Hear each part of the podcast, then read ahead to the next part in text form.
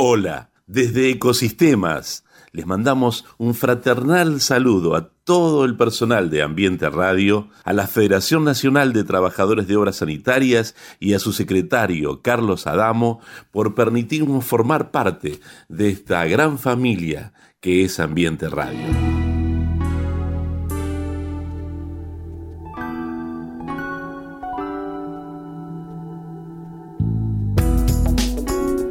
Ecosistemas. Bajo el prisma del poliedro, ¿cómo funciona el mundo de hoy? Cada vez más complejo, más incierto, cambiante, aparentemente caótico, un mundo de todos contra todos o de todos para todos. Ni una cosa ni la otra. El mundo funciona en un delicado equilibrio de ecosistemas que interactúan. Les propongo pensar juntos cómo funcionan esos ecosistemas. Un pequeño manual de bolsillo, quizás apenas un manojo de pensamientos y reflexiones que nos permitan acomodar, ordenar, orientar, comprender cómo funcionamos en estas sociedades hiperinformadas y comunicadas en donde cada día nos cuesta más descubrir sus sentidos y motivos. Los invito a escucharnos y descubrir juntos estos ecosistemas en los que muchas veces estamos insertos sin querer formar parte de ellos y que sin embargo son parte de nuestras luchas y decepciones cotidianas. Y bajo el prisma del poliedro, porque todo ecosistema está compuesto por diferentes caras o lados, con sus vértices y particularidades. Unidad en la diversidad, donde el todo es superior a las partes, el acuerdo superior al conflicto, la realidad se impone a la idea y el tiempo al espacio. Esto nos permitirá construir un mundo sustentable, en un ambiente pleno de humanidad en concordia con la naturaleza, única protectora de nuestra existencia y de las generaciones por venir. Bienvenidos a Ecosistemas, bajo el prisma del poliedro.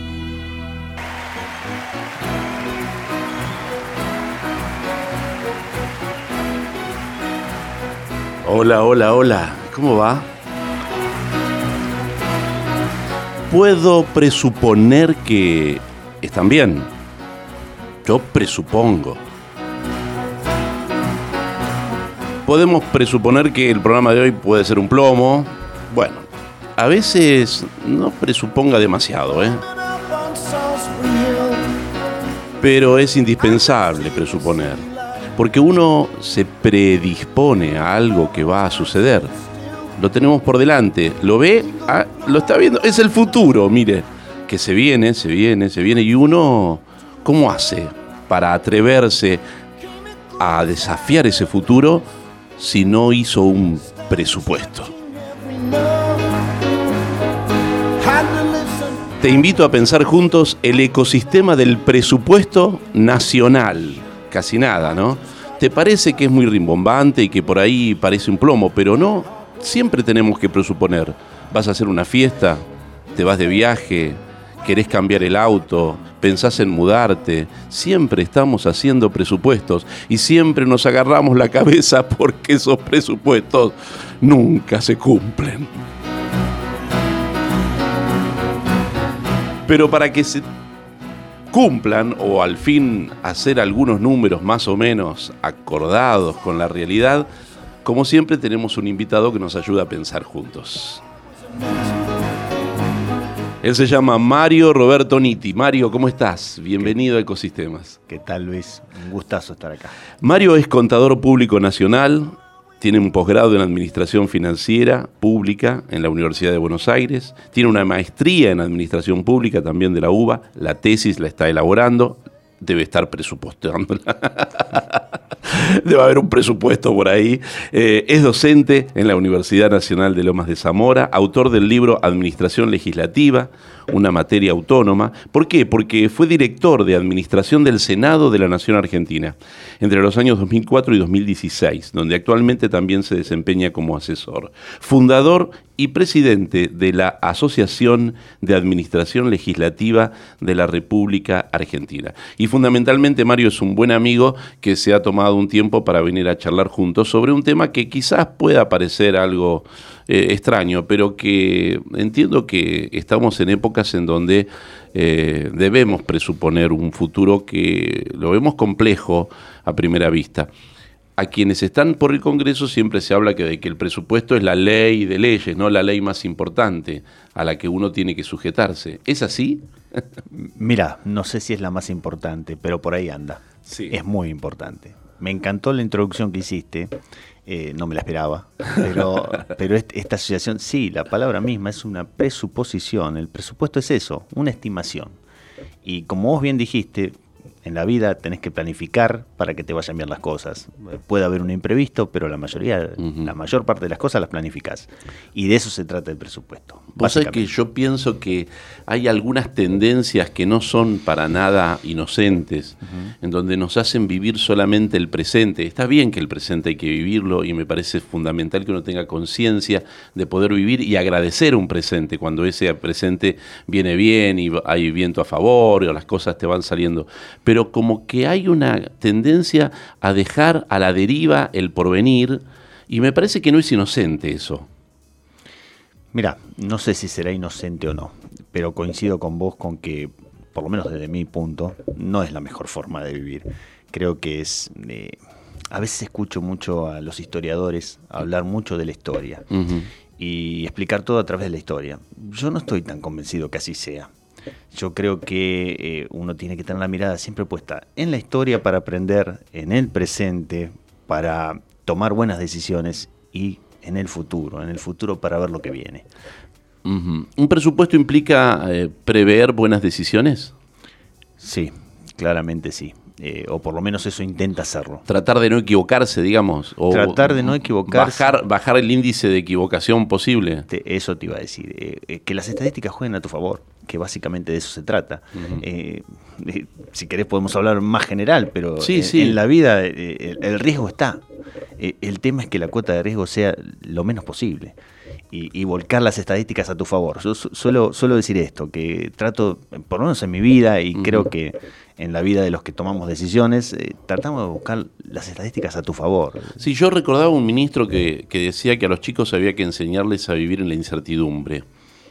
Y me preocupa ese pensamiento, ¿no? Está bien que sí, uno tiene que estar con capacidad de poder, como vos decís, actuar ante la, este, la contingencia, pero de alguna manera tiene que tener alguna raíz que nos permita entender que las cosas tienen una forma de ser para que uno pueda preverlas, ¿no? Sí, totalmente. Y, pero quizás eh, esté apuntando a tomar decisiones en momentos de incertidumbre, que es otra historia.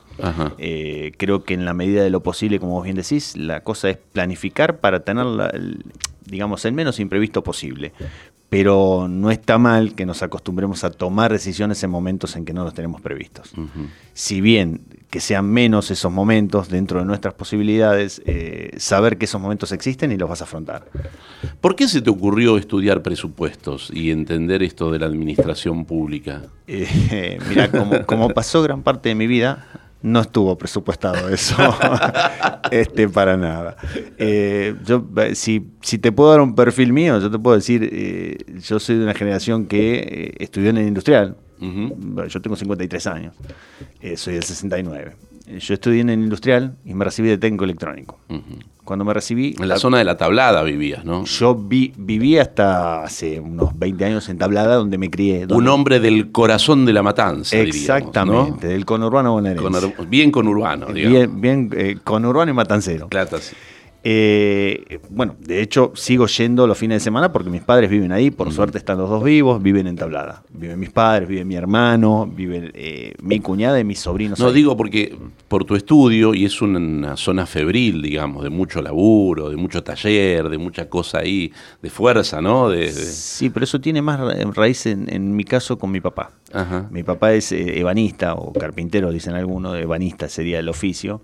Y mi papá, eh, cuando yo terminé la primaria, dijo, bueno, a ver, ¿qué, qué es lo que lo puedo hacer estudiar? La verdad que yo no tenía ni idea. Y, bueno, fue lo que hizo, lo que podía hacer, y me pareció brillante, encaró al, director del, colegio secundario que le habían dicho que era bueno, en aquel momento que tenía de especialidad electrónica, que era el futuro. La electrónica era el futuro. Era el futuro. Este, estamos hablando del año 82. Eh, bueno, y, vino todo contento. Me dijo, mira, eh, esto se llama industrial, me dice. Vos vas a tener, a la, a, la, mañana vas a estudiar, me dice, y a la tarde vas a ir a un taller, que te van a enseñar oficios. Si el día de mañana, dice, por ahí no seguís la facultad, aprendés los oficios. Y que así estaba pensado el ENET. salva eso. así estaba pensado el ENET. Después, bueno, la historia se encargó de la, historia se encargó de llenarme de incertidumbres, digamos. bueno, pero los viejos en aquella época todavía nos podían determinar un poco el estudio. Hoy quizás esa historia se terminó, ¿no? Totalmente de acuerdo, totalmente de acuerdo. Eh, hoy, de hecho, lo hablo con mis sobrinos, lo hablo, lo hablo. El, estar dando clases en la universidad me coloca muy cerca de, chicos jóvenes y es algo que no quiero dejar nunca. A, a, eso me quería referir ahora, cuando vos tenés que enfrentar a pibes que quieren estudiar economía eh, con qué vienen, qué bagaje traen y por qué piensan creen que con eso se van a llenar de plata, digamos, porque pueden hacer números.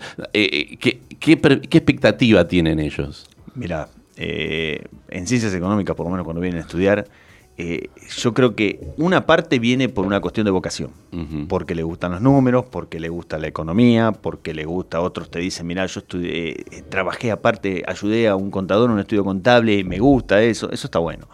Y otros vienen con, esta ilusión de que es una carrera que, de, que, no sé si te va a llenar de plata, pero que te va a ir bien. lo que te suelen decir, mira, yo conozco un montón de contadores y a ninguno le va mal. Claro. Entonces, este, digo esto, eh, y yo lo que suelo decirles es, muchachos, eh, fíjense en el desarrollo de la carrera. Vos cuando empezás no sabés si te gusta o no te gusta. Vos te enamorás de una carrera con el tiempo. Y si te gusta, dale para adelante, porque la verdad es que cuando vos seguís ciencias económicas, digamos, la gente piensa el contador público llevando este, libros. Llevando libros. Sí, que ahora ya lo hace la máquina sola, ¿no? Primero eso lo hace la máquina. Segundo, es una parte. En realidad vos tenés contadores que se especializan en el tema de contabilidad propiamente, otros en tributario, eh, este, otros se van más para la rama económica y otros como yo, que se fueron para el ámbito público. Eh, te voy a contar que yo antes de, entrar a la carrera universitaria, creo que en alguna vez te lo he contado, pero yo me he recibido de técnico electrónico. Y cuando salí de la, Cumpliendo lo que te pedía tu papá. Por supuesto, por supuesto. No, aparte no, no, había mucho lugar ahí para discutir. Eso también cambió. Eso cambió bastante. Este, y, bueno, así que me recibí. Y, pero si tenía algo claro es que no quería ser ingeniero electrónico. Entonces ¿Qué, puedo, qué, qué, puede seguir un tipo que sale de industrial y es técnico electrónico? En, números. El, profesor de educación física. Eso fue lo que seguí yo. Así que. Educación física. Sí, de educación física. Dije, quiero ser profesor de educación ¿Y dónde estaban los números? en ningún lado. Eso te digo. Fue fabuloso esto. Este, consigo la vacante, doy el curso de ingreso en aquel momento en el INEF, Instituto Nacional de Educación Física. Este, y cuando consigo la vacante, ¿qué es lo que puede pasar en, aquellos años? ¿Qué te puede pasar? Que, te, que se haga sorteado en el servicio militar. Y te tocó la colimba. Exactamente, y me tocó la colimba.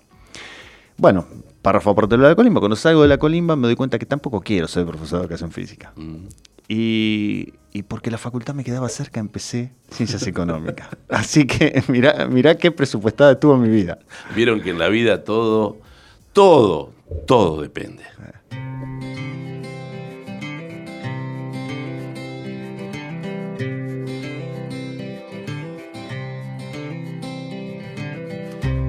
Que el blanco sea blanco, que el negro sea negro, que uno y uno sean dos, porque exactos son los números. Depende. Estamos de prestado el cielo está nublado. Uno nace y luego muere, este cuento se ha acabado. Depende, depende, de qué depende. De según cómo se mire, todo depende. Depende, de qué depende de según cómo se mire todo depende.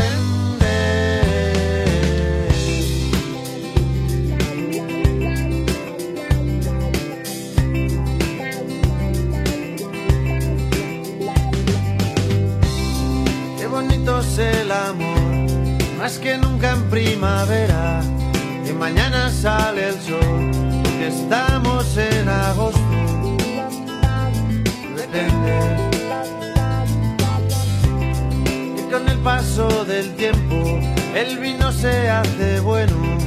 Que todo lo que sube baja, de abajo arriba y de arriba abajo. Depende. Depende. ¿De qué depende? De según cómo se mire, todo depende. Depende.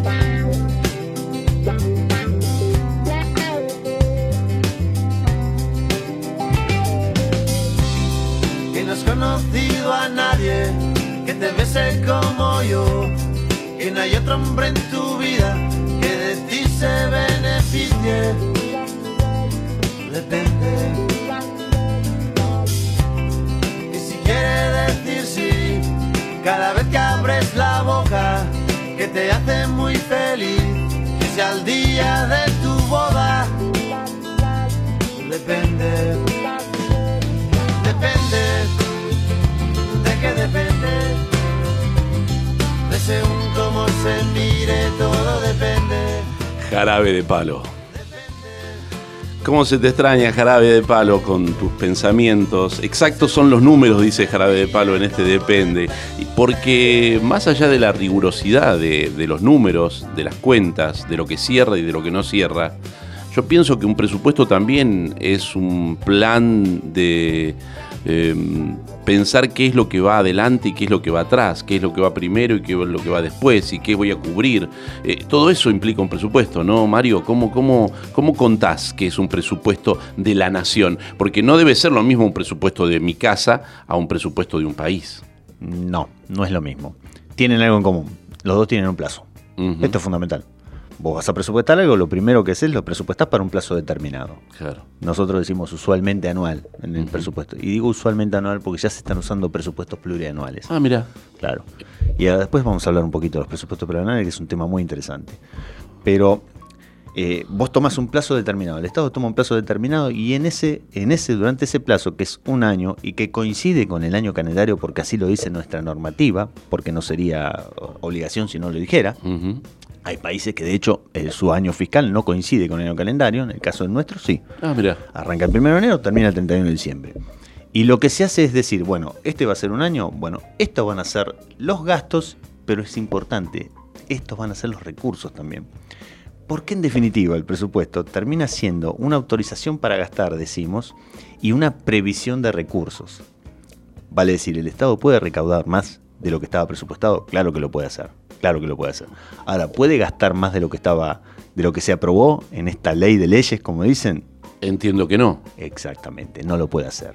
Salvo determinado mecanismo que está previsto. Claro. Por ejemplo, la de poder cambiar el destino de algunos fondos. Bueno, eso es algo que en su momento se habló muchísimo, los que tenemos más de 50, eh, no- nos resulta muy reciente por ahí Contame. eh, el tema de, de cuando se hablaba de los superpoderes de Caballo, ¿te Ah, acordás? te- claro, sí. Bueno, sí. bueno, ahora le decís los superpoderes a los pibes y se imaginan un superpoderoso, Se claro, imaginan un ministro. y. Claro, y una vez en, en el pecho. Y eh, este, en rigor, el, ¿cuáles eran los superpoderes? Los No, superpoderes era un pelado con ojos claros. Sí, distinto. Exactamente. ¿Y cuáles eran sus su- superpoderes? Era decidir eh, esto se gasta en esto y esto en esto. ¿Qué te quiero decir? El presupuesto, decimos, tiene que tener una flexibilidad. Y esto eh, te puede pasar a nivel nacional o en un organismo determinado. Vos pensás que en el presupuesto nacional están todos los organismos de índole nacional, hablamos de organismos de índole nacional, de Sí. la Policía Federal Argentina hasta el Ministerio de Educación. Todos Wow. están, están, todos sus presupuestos están metidos en el gran presupuesto nacional. Entonces, ¿qué le puede pasar? Y no te lo llevo a una nación, te lo llevo primero a un organismo.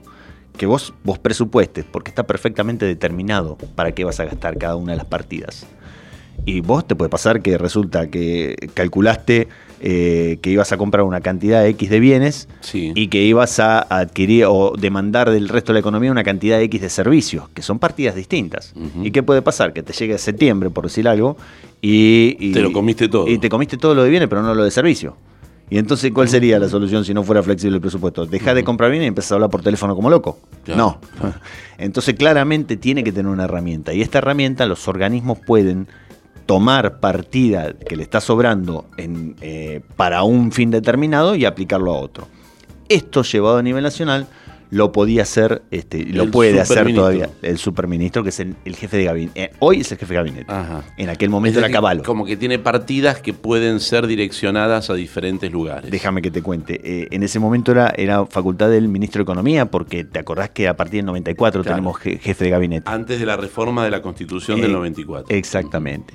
Entonces, eh, ¿qué podía hacer este superministro? Era decir, bueno, no, mira, lo que tenemos aprobado este paquete, sin hacer un gasto eh, por demás de lo que está autorizado, sí cambios cualitativos y no cuantitativos. Entonces él podía decir, en vez de gastar esto acá, se puede gastar esto acá. Esta facultad hoy la tiene el jefe de gabinete, pero mucho más limitada, porque es el 5% del presupuesto que es lo que puede hacer eso. Ah, epa.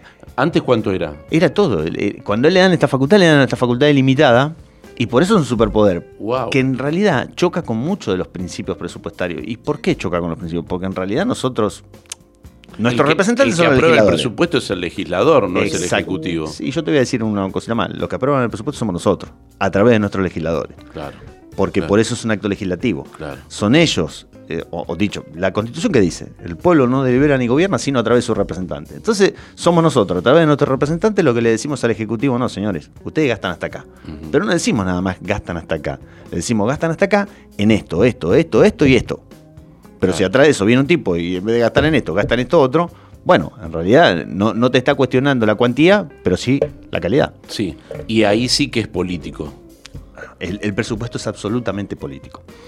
Eh, suelo decir que es, es de las medidas Cuando más... quiero decir político, quiero decir que uno, al poder ver el presupuesto, podés entender que quien lo propone estableció un orden de jerarquía, de calidad, de cuidado, de saber que esto va a estar primero y esto va a estar después. A eso me refiero. Eh, suelo decir en, en la facultad, suelo decir a los que empiezan con este tema, eh, decirle, mire, eh, un gobierno presenta un presupuesto y dice así voy a gobernar. Cuando muestra en realidad, ¿por qué? Porque vos, eh, digamos, lo que lidia el Estado permanentemente es una cantidad de necesidades, principalmente Estados eh, del tercer mundo, ¿no? Ujú. lidian con una cantidad eh, indefinida de necesidades, no voy a decir infinita porque debe haber un número finito, pero son muchísimas, y un número bastante más finito de recursos. Esto que te quiero es lo de la semana corta. Sí, sí. para un lado y Sí, otro no. ¿Hay algún pensamiento académico que dice que mm, eh, las necesidades son infinitas? Digamos, que siempre se van a ir abriendo nuevas necesidades y en la medida que se van generando nuevos derechos, eso implica la posibilidad de nuevas necesidades, aunque hay un integrante de la Corte que se, se dignó a decir, no lo dijo acá, lo dijo en Chile, pero de que no puede ser que haya siempre necesidades. Bueno, este, está bien lo que vos me decís. Ahora, yo desde mi visión, eh, si, si te estoy hablando presupuestariamente, te digo, en un momento hago un corte. Claro. Y a hoy te digo, bueno, ¿cuántas necesidades hay? ¿Qué sé yo cuántas hay? Yo preví estas. Claro, Para de, este de la- año. de las que están, lo que estoy seguro es que de las que están, yo puedo atender estas. Claro. Y, pero la- la- fíjate si no es político, porque es una decisión esa. Yo atiendo estas, pero no atiendo estas otras. Ahora- es más, perdóname que te digo Sí. esto.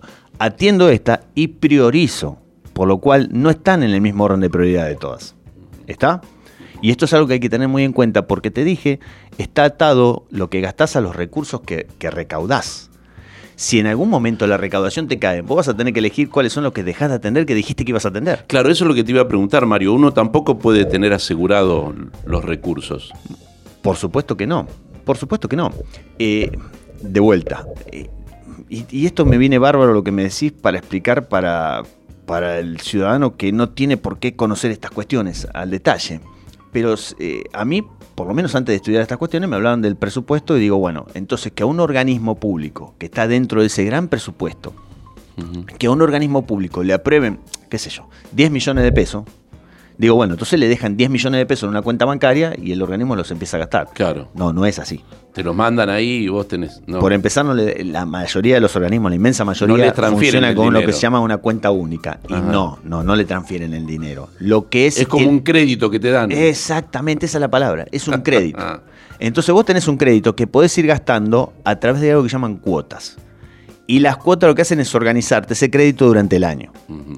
Economía te dice, en este trimestre podés gastar tanto de eso. Ajá. Y para, para poder hacerlo uno tiene que presentar algo, o algún proyecto de obra hecha o de trabajo. A que- eso, a que- eso vamos. Eh, primero y principal, ¿por qué te asigna cuota? Porque vos el presupuesto lo vas a ir ejecutando, o mejor dicho, el Estado va a ir gastando en la medida, digamos, si va a gastar con la mano derecha es porque va recaudando con la izquierda. ¿Está? Claro. Pues ese es el ejercicio continuo. Esto es lo que la gente tiene que tener siempre presente. Digamos, no es plata que está puesta en algún lado y, y comienzan los organismos a gastarla. No, el organismo dice, usted va a gastar durante el año, qué sé yo, 10 millones de pesos, va a gastar 10 millones de pesos. En la medida que va, y este es un término, ejecutando su presupuesto, va bajando ese crédito. Ve- Bien, ahora vos me hiciste una pregunta concreta. ¿Y cómo lo hace? Bueno, yo te puedo decir a través de, por ejemplo, una licitación. Lo hace de, diferentes ma- de diferentes maneras, Pero ese es un mecanismo. pero un mecanismo una licitación. Ajá. Bueno, un organismo. Porque ahí estoy limitándolo a lo que yo puedo llegar a gastar. Exactamente. Y además porque existe lo que se llaman momentos del gasto. Ajá. Momento del gasto.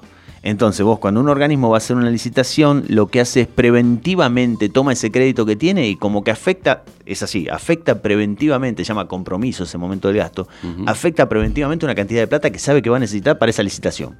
Wow. Cuando la licitación termina, bueno, entonces dice, bueno, termino la licitación, vos me, me vendés computadoras, Sí. termina la licitación, me entregaste las computadoras una vez que, me- que ganaste la licitación, ¿no es cierto? Sí. Yo ya tengo plata preventivada porque estimo que esta, esta licitación me va a demandar 5 millones de pesos. Claro. Entonces, cuando vos ya me entregás la computadora y yo ya sé fehacientemente que esta licitación me llevó 4.555.568, ahí, Ahí abro la contra, tu, compuerta. fa- contra tu factura y el haberme entregado, ok, digamos, eh, yo recibí de conformidad tus, tus, este, tus computadoras, entonces sí, lo que hago es devengo tu factura.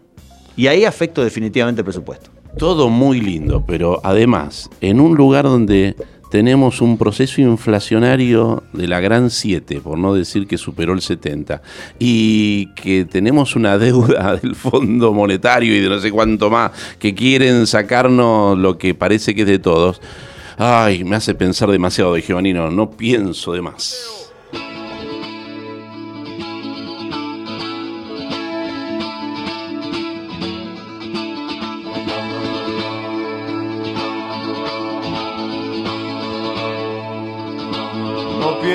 Más cuando te quedes sola.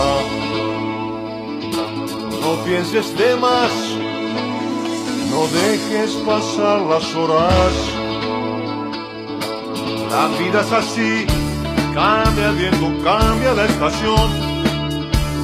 No siempre se encuentra una razón. No pienses de más, no pienses de más, no pienses de más.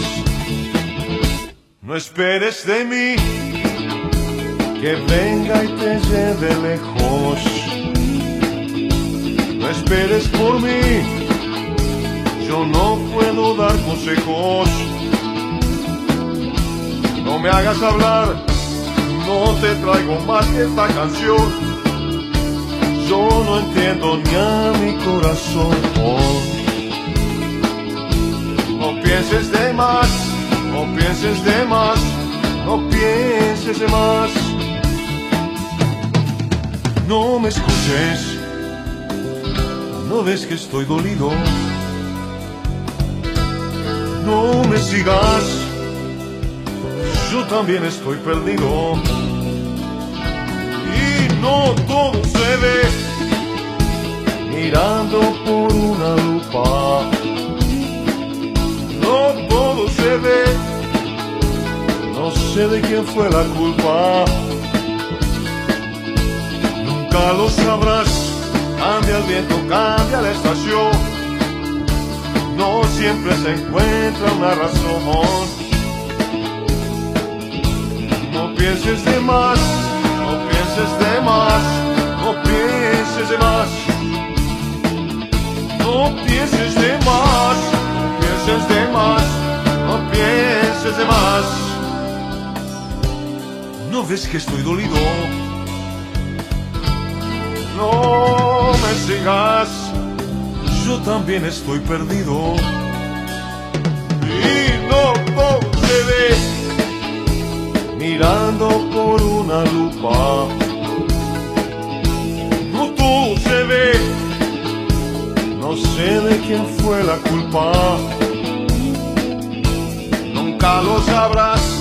Cambia el viento, cambia la estación. No siempre se encuentra una razón. No pienses de más, no pienses de más, no pienses de más. No pienses de más, no pienses de más, no pienses de más. No Jaime Ross, evocando a Mateo. No pienses de más. Bueno, no, no, no estamos con, con la idea de pensar de más, pero sí por lo menos de poner los pies sobre la tierra, ¿no? Y con Mario Nitti estamos pensando en voz alta y reflexionando acerca de lo que es el presupuesto nacional. Un temazo que por ahí a veces, bueno, cuesta tomarlo y entender cómo es el ecosistema. Estamos tratando de desmenuzar cómo es el ecosistema de un presupuesto para un país y yo le sumaba que a este país además tiene un proceso inflacionario que implica que a veces las partidas que uno presupone para algo se quedan en el camino y no logran concretarse porque después el dinero no alcanza. ¿Cómo, cómo va variando ese presupuesto cuando vivís en un proceso inflacionario como el de la Argentina? Bueno, vos sabés que este año ocurrió algo eh, muy importante con la aprobación del presupuesto. Hay un artículo en, en la ley que se aprobó del presupuesto que precisamente prevé esto. Ajá. Y que dice, porque el presupuesto de por sí, cuando se aprueba, se aprueba con una pauta inflacionaria determinada, se calcula. Para eso hay organismos que la calculan. Presupone. Presupone, muy bien, presupone. Ahora, hay- de hecho es uno de los Optimista también la pauta, digamos, tampoco. Generalmente, que, generalmente bueno, es optimista. vamos Generalmente a matarnos peca todos. optimista. Pero ahora te voy a decir qué pasa. Que eh, en realidad hay dos puntos muy álgidos siempre en el presupuesto. Uno es la pauta inflacionaria y la otra es el tipo de cambio, que toma como referencia el presupuesto. El tipo de cambio, si vos Claro. tenés endeudamiento en dólares, fíjate qué importante es eh, chingarle en el tipo de cambio, digamos, ¿no? Sí. Entonces, eh, este año tiene una, una, una cláusula muy particular el presupuesto y se dice que van a calcular al 31 de agosto. Si al 31 de agosto la inflación, el 2023 no estamos hablando, Sí. ¿no? al 31 de agosto supera la, la inflación un 10% de la que tenía prevista el presupuesto, no un 10% de la inflación, sino de la que tenía prevista el presupuesto. ¿Para agosto o para todo el año? no, no, no, hasta el 31 de agosto. Lo que van a Ajá. decir, el presupuesto tiene, tiene previsto una inflación determinada para todo el año. Sí. No me acuerdo si anda en el orden del 70, pero bien. Ujú. Si para el 31 de agosto, que obviamente si tiene 70 para todo el año, para el 31 de agosto va a tener menos, Claro. se van a fijar y la inflación ya para el 31 de agosto está un 10% por encima de la estimada, entonces ¿qué van a hacer? Van a hacer un nuevo proyecto de presupuesto que reforme a- a- al aprobado y que diga cuál va a ser la recaudación y qué se va a hacer, qué, qué va a hacer con estos gastos por encima. Y digo, no es menor eso, porque si no lo que hay es mucho gasto discrecional por parte del Estado. Porque ¿qué pasaba? Cuando el Estado recaudaba de más de lo que, de lo que estaba en el presupuesto, esta recaudación de más es discrecional su asignación, porque no está metida en el, en el Y uno recauda además porque vos decías que uno de los impuestos que son base de la recaudación es el, es el IVA. Sí, señor. Es, es con el, es con el que más se recauda. Ajá. Vos tenés que pensar que para el 2023 andamos en 7 billones de pesos, 7 billones y pico de, de pesos de ganancias, y en cambio de, de IVA, 10 billones y Wow. medio, 10 billones y medio que se va a recaudar de IVA. Hay casi un 40% más que se recauda de IVA que de ganancia. No es menor esto. Y no es menor porque esto abriría otro día, podemos conversar de eso también, y es de la equidad de los sistemas tributarios. Digo, no, no es muy sano que el, que el- no es sano, digamos, le, le saco el muy, no es sano directamente, que, que el principal ingreso que tenga un Estado sea el impuesto que grava el consumo. ¿Por qué? Porque vos, Luis del Giovanino, yo te conozco, sé que sos multimillonario, vas y, gasta- vas y gastás, el, cuando vas al supermercado, compras Sí. un paquete de galletitas y pagas el 21%. Ujú. Y vengo yo, que, que tengo mucha menos plata que vos, porque no soy multimillonario como vos, y pago también el 21% de, de- Entonces se habla de que es un impuesto regresivo. Sí, sí. Porque- Yo, en mis ideas locas, pienso que determinados elementos de consumo esencial, como la leche, por ejemplo, o, o la harina, no deberían tener eh, Bueno. IVA. ¿Qué sé bueno, yo? de hecho, hay, hay, hay, hay, este, alimentos que no lo tienen.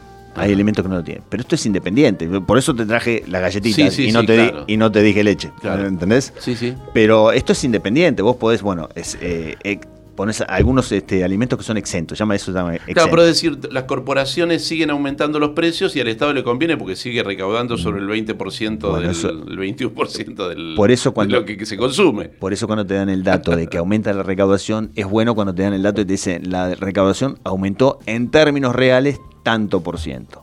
Porque entonces eso en términos reales está teniendo en cuenta el aumento que es pura inflación. Claro. Porque, eh, qué sé yo, suelo decir, bueno, vos compras algo, sale 10 pesos, al otro día sale 15 pesos, vos vas a pagar el 21% de lo que salga. Claro. Entonces, evidentemente, y ese 21% va al Estado. Vale. Entonces eso lo le va a aumentar la recaudación al Estado. Ahora, en términos reales, ¿aumentó la recaudación? Y Mm. así solo no. No. Aunque hay cosas que aumentaron muy por encima del valor inflacionario. Sí, Y sí. eso implica una mayor recaudación. Sí, sí, eso es una buena manera de leerlo, sí, Ujú. sí. Eso y además hay cuestiones que son estacionarias. Hay momentos en el año que la recaudación este, sube el nivel normal. ¿Por qué? Porque hay vencimientos, en el momento que vence ganancia, ganancia vos sabés que es un impuesto que es anual. Entonces, si bien eh, el trabajador lo asimila, el que está en relación de dependencia, que es mensual, porque le descuentan todos los meses y llega al mínimo de ganancia, le descuentan todos los meses, en realidad hay una, el que tiene una empresa paga, eh, paga anticipos y en un momento determinado del año paga toda la diferencia. Claro. En ese momento aumenta la recaudación. claro. El Estado, pero ya lo tiene previsto. El Estado tiene previsto que hay momentos del año que se recauda más, momentos que se recauda menos. ¿Cómo hacemos, Mario, con la otra pata que, que vos dijiste? Es decir, el tipo de cambio. Del tipo de cambio. Bueno, el tipo Porque de cambio. ahí nosotros estamos endeudados en dólares, tremendamente endeudados, con el cual seguramente habrá que cumplir metas de pago. Sí, y, Y, ahí. nosotros, que yo sepa, no fabricamos los dólares. No, no. Y por eso es importante que el tipo de cambio esté estimado de manera seria. Porque si no, es, eh, eh, ya deja de ser este, tan importante el presupuesto y es un dibujo. Eh, mira, vas a notar que eh, de todo lo que hable no voy a relacionar casi nunca con cuestiones políticas, porque no me gusta entrar en ese terreno. Pero una vez que una vez aprobado el presupuesto, se juntaron al otro día, hicieron cadena nacional y dijeron, bueno, el presupuesto aprobado ayer, en realidad, este, la pauta inflacionaria no es la que dijimos ayer, vamos, eh, en vez de que sea tanto, creo que subió un 2 o 3%, y el tipo de cambio no es el que, el que se aprobó, está el otro. Bueno, pero es- eso es, eh, es tremendo. Es cambiar las reglas de juego. Pero por supuesto, es cambiar, todo, cambiar los números enteros. Claro. ¿Qué, qué, qué, qué sentido tiene aprobar que vas a destinar una partida X para el pago de endeudamiento cuando en realidad, porque el presupuesto se aprueba en pesos? Eso es otra cosa que no lo dije, parece lo, lo di por entendido, No, pero, pero está bien, es cierto. es en pesos. El presupuesto se aprueba en pesos. Eh, el pres- y dicho sea de paso, una cosita más. El presupuesto cuando ingresa en la Cámara, que ingresa en la Cámara de Diputados, cuando ingresa, ingresan los números en sí, el proyecto de presupuesto, y va acompañado de algo que se llama mensaje de elevación del presupuesto, que lo, lo suele presentar el, el, Ministro de el je- Economía. el jefe de gabinete Jefe de gabinete. generalmente. En este caso, por la particularidad del caso, fue el ministro de Economía. Pero ¿Cómo se generalmente llama? lo hacen Mensaje de elevación del de presupuesto. elevación del presupuesto. Exactamente. Entonces, ese mensaje que hace explica en prosa lo que el presupuesto lleva en número. Entonces, entre otras cosas, te va a explicar el tipo de cambio es tanto, por qué, y te dice de dónde sacaron los cálculos. Y eso, eh, digo, esto, esto es, es algo que está bueno, que si alguien se interesa por estas cuestiones, el mensaje de elevación del presidente está al, otro día disponible. Pero no solo eso, hoy en día, nosotros cuando estudiábamos, estábamos en, en la facultad, si yo quería saber cuál era el proyecto de presupuesto que había entrado al Congreso, bueno, me iba a esperar un tiempo largo hasta que se decidan a dármelo en el Ministerio de Economía. Y, este, y, y me tenían que internar en esos libros, hacer la cola para que te dieran el libro a vos. Bueno, hoy por hoy es un clic. Al, al otro día que ingresa el, el proyecto Lo a la Cámara, lo tenés en la, en la oficina de la Oficina Nacional de Presupuesto. Todos los argentinos. Entras al sitio, claro, entras al sitio y ves. Y vos podés ver perfectamente. Y hay una de las cuestiones, y la, eh, generalmente eh, se tiende a pensar que, hay que ser un especialista. Hay que ser un especialista para sacar conclusiones. Pero no se necesita ser un especialista para cliquear y ver cuántos, si querés saber cuánto se va a pagar en remuneración en los empleados públicos, lo tenés. Si querés saber cuánto va, se, se estima recaudar eh, por el IVA, lo tenés. Y son todos datos que, ¿por qué? Porque tenés el presupuesto y tenés todas planillas anexas. Pero, Mario, muchas veces se dice que al presupuesto lo visten.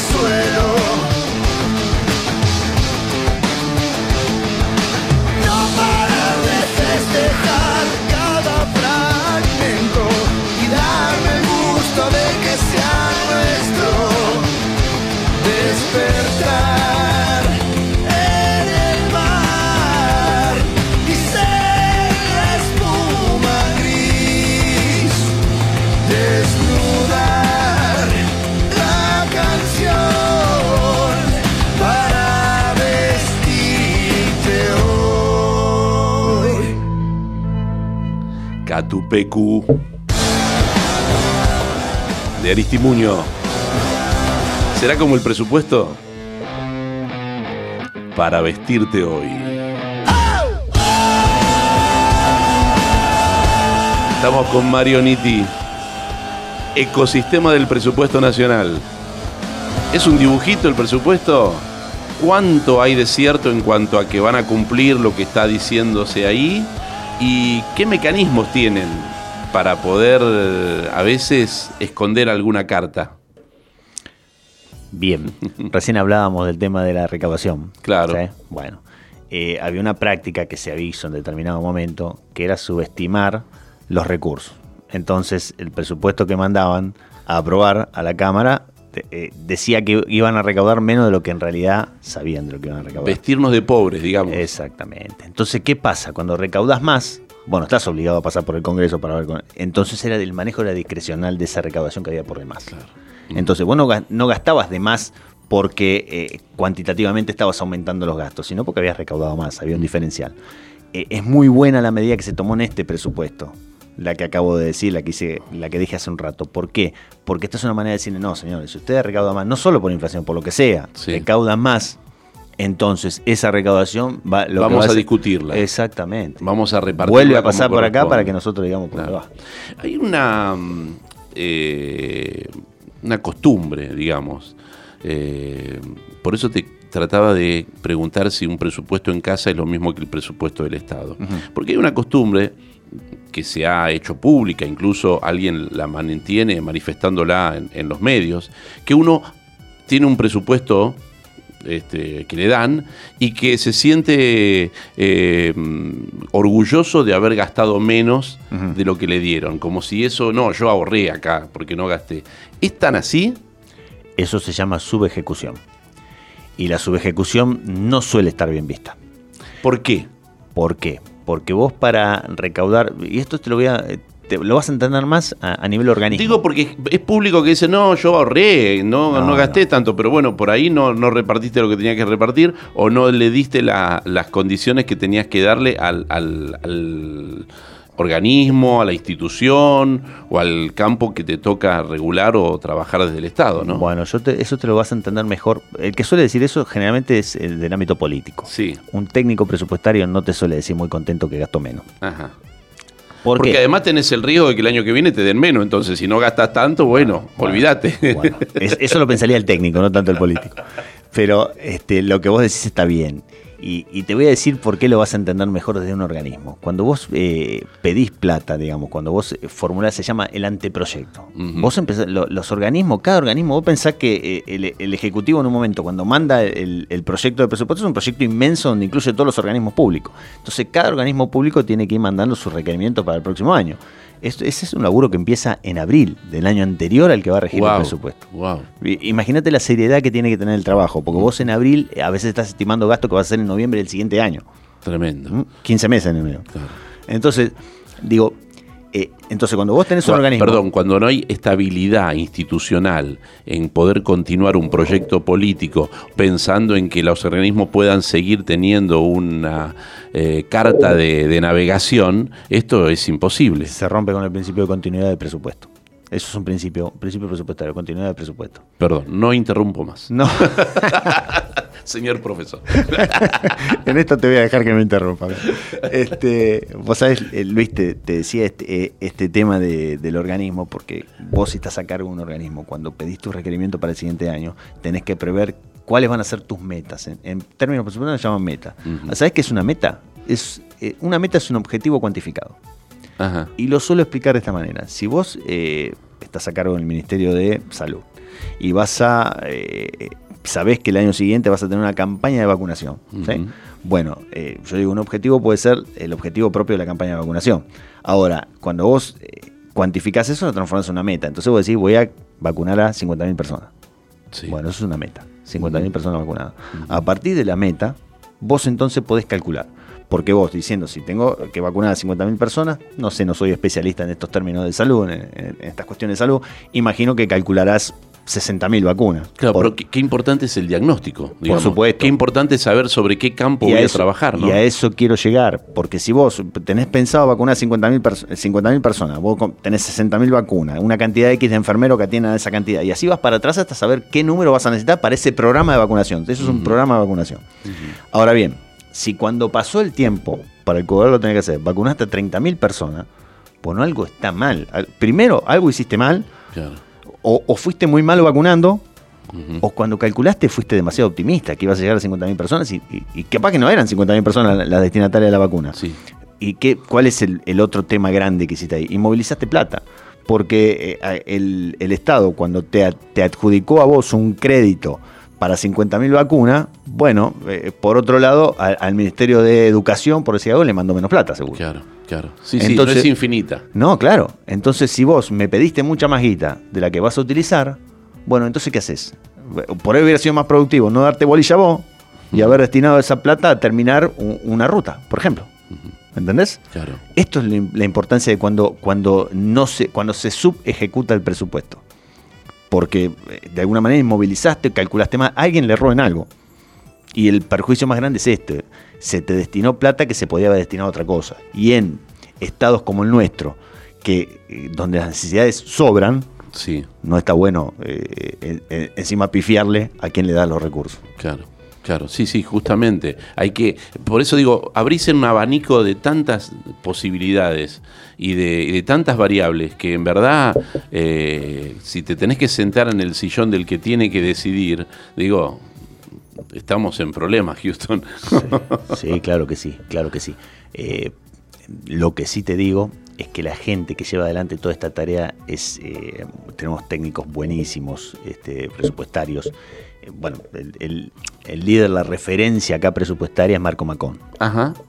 Marco Macón está a cargo de la oficina de, de- de presupuesto del Congreso. Y es el referente, te diré que los que estudiamos, estudiamos de él. Y, pero bueno, de, de hecho, el Congreso tiene eh, comisiones de presupuesto que, que están todo el tiempo trabajando sobre esto, ¿no? eh, la comisión de presupuesto, el principal trabajo que tiene es, vos cuando, cuando el Ejecutivo formula su pro- proyecto de presupuesto, ingresa en la Cámara. Eh, para que la gente eh, lo, lo visualice mejor, decimos, no ingresa en la Cámara, lo toman los- eh, el que no es del, de- de- por decirlo, el que no es del, del ámbito, puede pensar que lo que hacen es ingresan el presupuesto, lo toman los legisladores y lo empiezan a discutir en, en- en la Claro, sí, sí. No es así. Es la, la idea así imaginaria. Exactamente, pero no es así. No es así. No es así. Cuando se presenta el presupuesto en la Cámara, que sí o sí siempre se presenta en la Cámara de Diputados, En el mes de septiembre, ¿no? en el mes de septiembre, el 15 de septiembre dice la ley, la 2456 es la ley que define eso. Dice hasta- tenés hasta- le dice al Ejecutivo, tenés hasta el 15 de septiembre para presentar el, el proyecto en, en el Congreso. El 15 de septiembre, religiosamente, presentan el, proyecto en la Cámara de Diputados, que es la iniciadora siempre. Viste que cual- eh, la mayoría de las leyes pueden tener como Cámara Sí, iniciadora cualquiera de las dos. Pero en el caso del presupuesto. No. Ingresa sí o sí por los representantes del pueblo. Esa es la cuestión. Ajá. Entonces, una vez ingresado el, el presupuesto en, en la Cámara de Diputados, ingresa a la Comisión de Presupuesto de la Cámara de Diputados. La Comisión de Presupuesto de la Cámara de Diputados lo trata, lo debate, ahí lo debaten primero asesores, después lo debaten los legisladores, todo. Cuando eh, este, se dictamina, ese es el proyecto que después se trata en la Cámara. Y entonces sí, los legisladores reunidos en la Cámara hacen lo que tienen que hacer. Alguna vez me dijera, este, esto lo explica muy lindo cuando, cuando habla de la función del legislador, Torchi. Ajá. Vos lo conocés a Sí, sí, Torchi. sí. eh, Sí. Este, Pérez Bourbon se llama apellido. Tanto decirle Torchi que Lo, bueno, lo vamos a invitar en algún momento sí, porque es bueno. vale invita- la pena. Te va a gustar, sí, invítalo. Y, y bueno, él, él lo que dice, dice, la gente tiene pensado que el- los legisladores discuten en la Cámara y en realidad cuando al legislador le dan 7 o 10 minutos en la Cámara, es el momento que tiene él para explicar por qué vota lo que vota. Él ya sabe lo que va a votar, por sí o por no, en Claro. cualquier ley. Sí, sí, sí. Pero ese es el momento en que él tiene Toma posición. para explicarle a la población y a los votantes por qué va a votar no o por qué va a votar sí. Bueno, en este caso lo mismo. Ya los legisladores tienen el proyecto. Entonces después, eh, en todo caso, atenderán a cuestiones particulares, dirán, eh, eh, ¿por qué en, en tal partida? Pero ya lo debatieron en la comisión eso. Y una vez que se aprueba en la Cámara de Diputados, pasa a la Cámara de Senadores. ¿Qué pasa también al recinto? No, pasa también a la Comisión de Presupuesto, pero del Senado. Wow. Otra vez. Exactamente, pero ¿cuál es la diferencia? Esto en los hechos qué pasa, que cuando ya se está tratando en la Comisión de Presupuesto de Diputados, asesores, legis- asesores de los legisladores y todo, ya por más que no sean asesores de, de- de- de diputados y sean asesores de senadores, ya van a esas reuniones. O sea, ya cuando entran en la Cámara de, de Senadores, ya el presupuesto los asesores ya lo tienen conocido. Mm. Y yo creo que además se debe sumar esta idea de que nosotros somos un país federal y que tenemos los presupuestos y las provincias ahí también peleando por sus partidas, ¿no? De hecho, hay una de las planillas anexas que cae- con la que trae el presupuesto, te define el gasto repartido por provincia. Y te dice, a Salta le, le- le fue tanto el presupuesto, a, a San Luis tanto, y así. Incluso hay una gran discusión acerca de algunas partidas este, que, implican después reclamos judiciales ante la Corte y, y siempre hubo una, una idea quizás todavía eh, imposible de concretar, que es cambiar el proceso de, redistribución de las partidas de cada, de cada provincia, ¿no? porque esto tiene que estar aprobado por cada legislatura de cada provincia para poder tener sus partidas. ¿no? Mirá, mirá, no, no, no, no, aprobado por cada legislatura no, porque esto es eh, en el presupuesto nacional, lo que te sale asignado, te sale asignado a tu provincia. Lo que sí hay, no nos olvidemos, yo recalqué recién, cuando se inicia en la Cámara de Diputados, pues son los representantes del pueblo. Pero ¿a qué. Cámara pasa? Pues a la de senadores, que son los representantes De de, las provincias. Exactamente. Claro. Entonces, no te quepa ninguna duda que los senadores lo primero que hacen abren esa planilla y se fijan cuánto le, cuánto le tocó a su provincia respecto de las otras. El legislador, ahí el senador es el primero que salta con el proyecto abajo del brazo y se va a encarar a quien tenga que encarar del Ejecutivo para decirle por qué a Mendoza le diste tanto y a mí me diste tanto. Esto es, es así. Claro. Sí, Pues, sí, y- le tiene que explicar a su votante. Está bien que lo haga.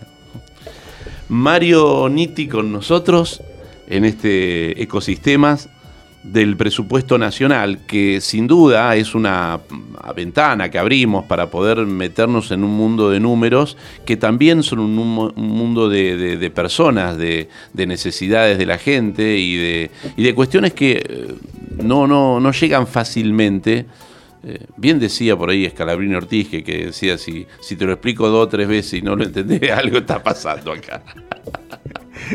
bueno, bueno, eh, yo, yo, voy a decir que cuando algo no es entendido, también habla de la inflexibilidad de que lo está explicando, ojo, ¿eh? sí, sí, sí, sí, Todo, puede ser. Pero bueno, qué materia difícil de poder transmitirla a la ciudadanía, al soberano, para poder comprender que esa es plata de todos, ¿no? Y que deberíamos buscar la mejor forma de redistribuirla. Permitime que te diga que eh, esto que estás haciendo vos es brillante.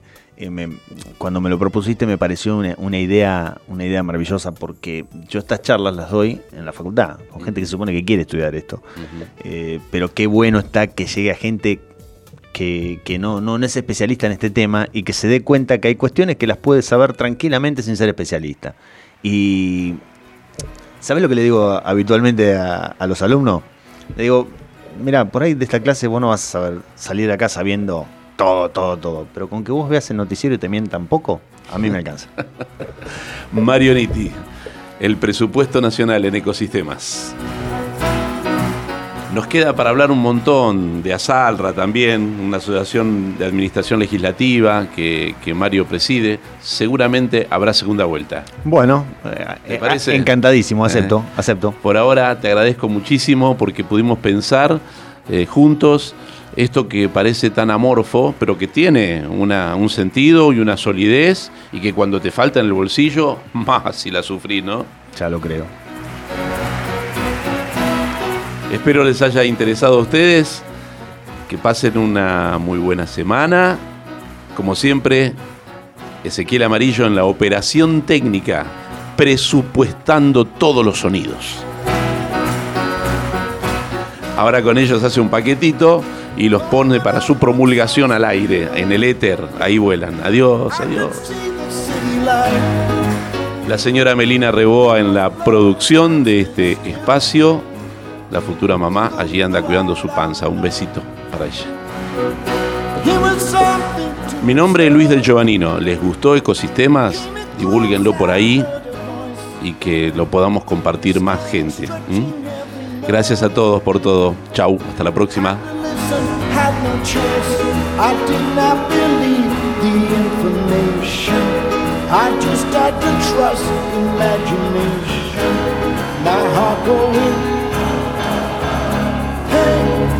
Said, grab your things, I'll come to take you home.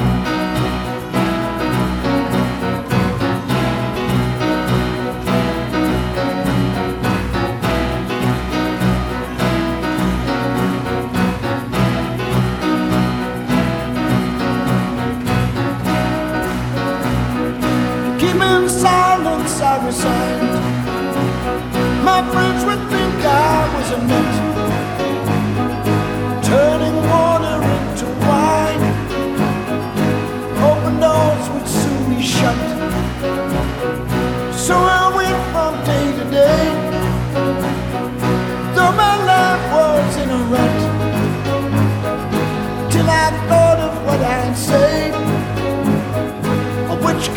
connection I should cut. I was feeling part of the scenery. I walked right out of the machinery.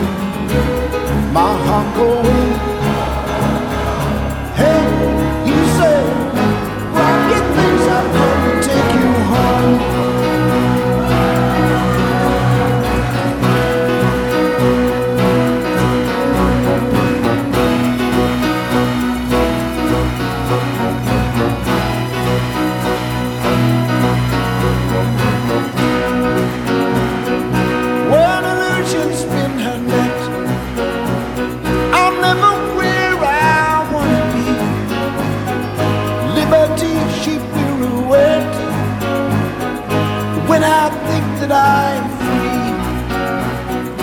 Watch my empty silhouette. Close their eyes, but still. can see. No one taught them etiquette. I was showing nothing new. Today I don't need a replacement. I showed them what the smile on my face meant. My heart growing